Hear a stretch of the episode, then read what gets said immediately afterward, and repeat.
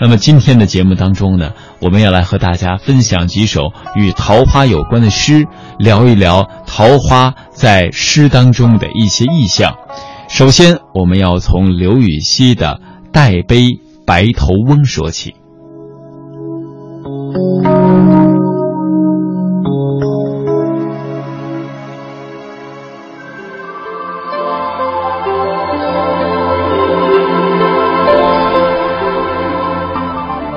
洛阳城东桃李花，飞来飞去落谁家？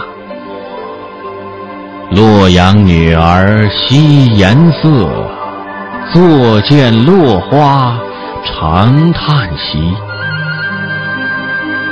今年花落颜色改，明年花开复谁在？已见松柏摧为新，更闻桑田变成海。古人无复洛城东，今人还对落花风。年年岁岁花相似，岁岁年年人不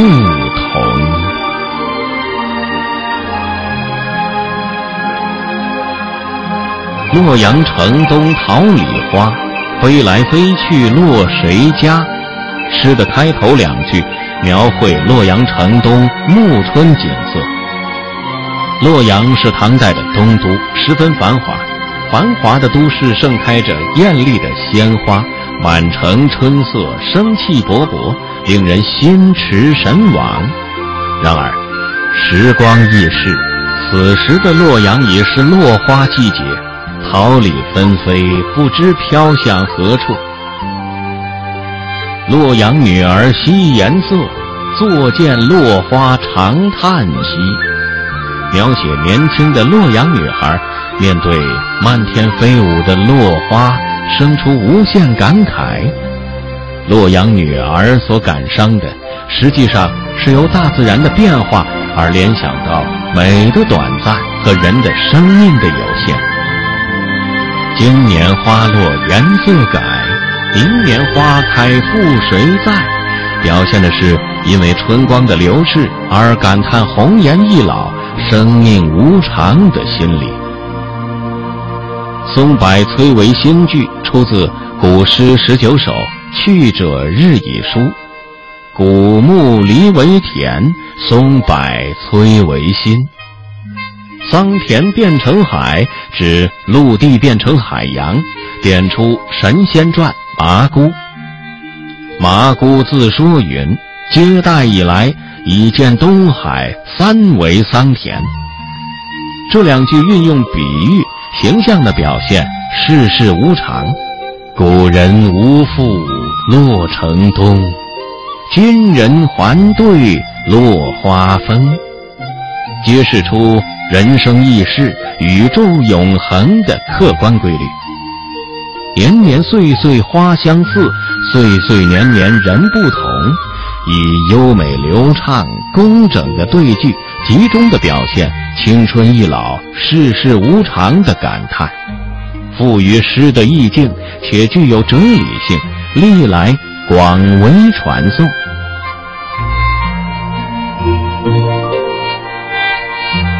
既言全胜红颜子，英莲半死白头翁。此翁白头真可怜，依稀红颜美少年。公子王孙芳树下，清歌妙舞落花前。光禄池台文锦绣。将军楼阁画神仙，一朝卧病无相识，三春行乐在水边。婉转蛾眉能几时？须臾鹤发乱如丝。但看古来歌舞地，唯有黄昏鸟雀飞。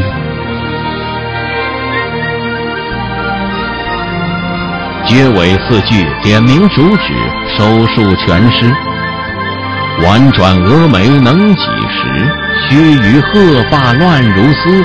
两句感叹美貌的少女，转眼之间将化作白发的老妇，惋惜青春难驻。但看古来歌舞地，唯有黄昏鸟雀悲。两句，一切都如同过眼云烟，迅速消失了。往日繁华热闹的游乐场所。如今只有几只离群的鸟雀，在清冷的暮霭中发出几声凄苦的悲鸣。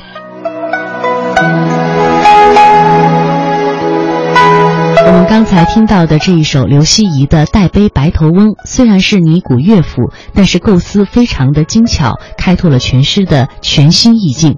诗中有很多处呢，运用的都是对比的手法，大量的使用了一些重叠的语句，再以四个问句来引领一唱三叹，年华不在的无奈心酸，在反复追问咏叹当中呢，被层层的浓重着色，具有强大的穿透力。这首诗的感情基调呢是比较。伤感的，但是却并不颓废，风格是清丽婉转，曲径奇妙，艺术性比较高，所以历来它都是名篇。嗯，那么接下来呢，要和大家分享的分享的是崔护的《题都城南庄》，这也是一首啊关于桃花的佳作，流传最广，脍炙人口。这首诗呢，以“人面桃花物是人非”这样一个看似简单的人生经历，道出了千万人都似曾有过的共同生活体验。诗的前两句“去年今日此门中，人面桃花相映红”，诗人抓住了寻春遇燕整个过程当中最美丽动人的一幕。“人面桃花相映红”不仅为艳若桃花的人面设置了美好的背景，也衬出了少女光彩照人的面影，而且含蓄地表现出诗人目注神驰、情摇意夺的形状，和双方脉脉含情、未通言语的情景。人面不知何处去，桃花依旧笑春风。后面两句“依旧”二字，正含有无限的怅惘。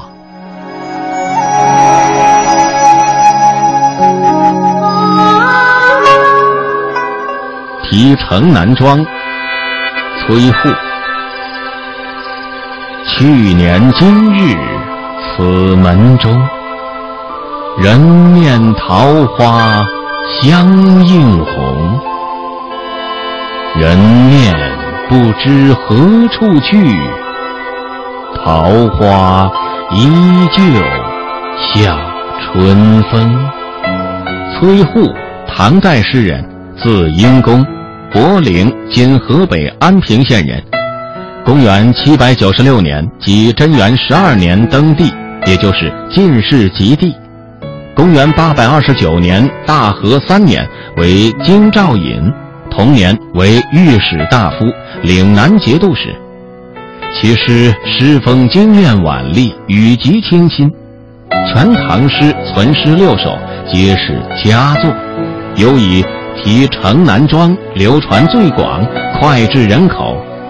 诗歌以人面桃花物是人非这样一个看似简单的人生经历，道出了千万人都似曾有过的共同生活体验，为诗人赢得了不朽的诗名。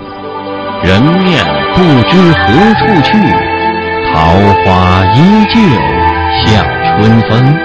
这两句。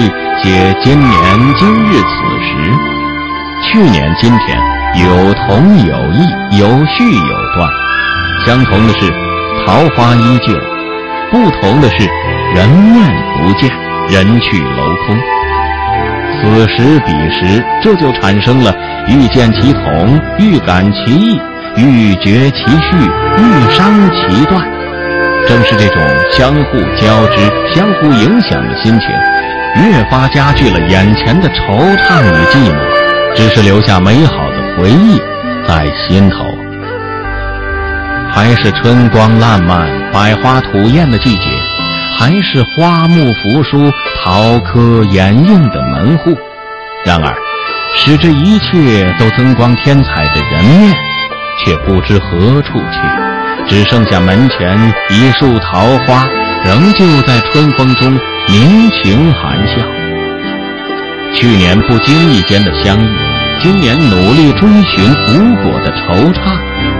依旧含笑的桃花，除了引动对往事的美好回忆和好景不长的感慨以外，还能有什么呢？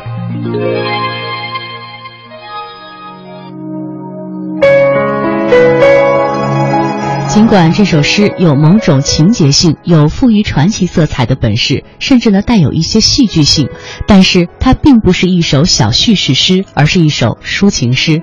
它诠释了一种普遍性的人生体验，即在偶然和不经意的情况下遇到了某种美好的事物，而当自己去有意追求的时候，却再也不可复得。这也许正是这首诗保持经久不衰艺术生命力的原因之一吧。嗯。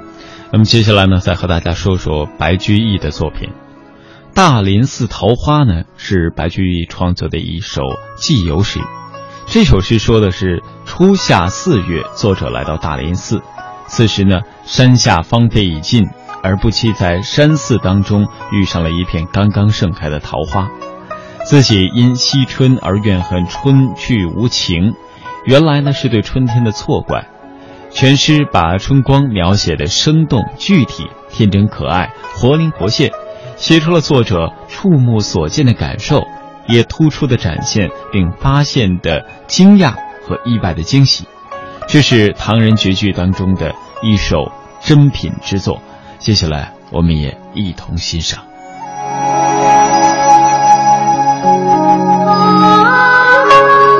大林寺桃花》。白居易，人间四月芳菲尽，山寺桃花始盛开。长恨春归无觅处，不知转入此中来。诗的开首“人间四月芳菲尽，山寺桃花始盛开”两句。是写诗人登山时已知梦下，正是大地春归、芳菲落尽的时候了。但没想到，在高山古寺之中，又遇上了意想不到的春景，一片始盛的桃花。从紧跟后面的“长恨春归无觅处”一句可以得知，诗人在登临之前就曾为春光的匆匆不住而怨恨，而恼怒。而十万，在这首诗中，既用桃花代替抽象的春光，把春光写得具体可感、形象美丽，而且还把春光拟人化，把春光写得仿佛真是有角似的，可以转来躲去。不，岂止是有角，它好像还有人那样顽皮的性格呢。白居易把自然界的春光描写的如此活灵活现、天真可爱，如果没有对春光的无限留恋和热爱，没有一片童心，是写不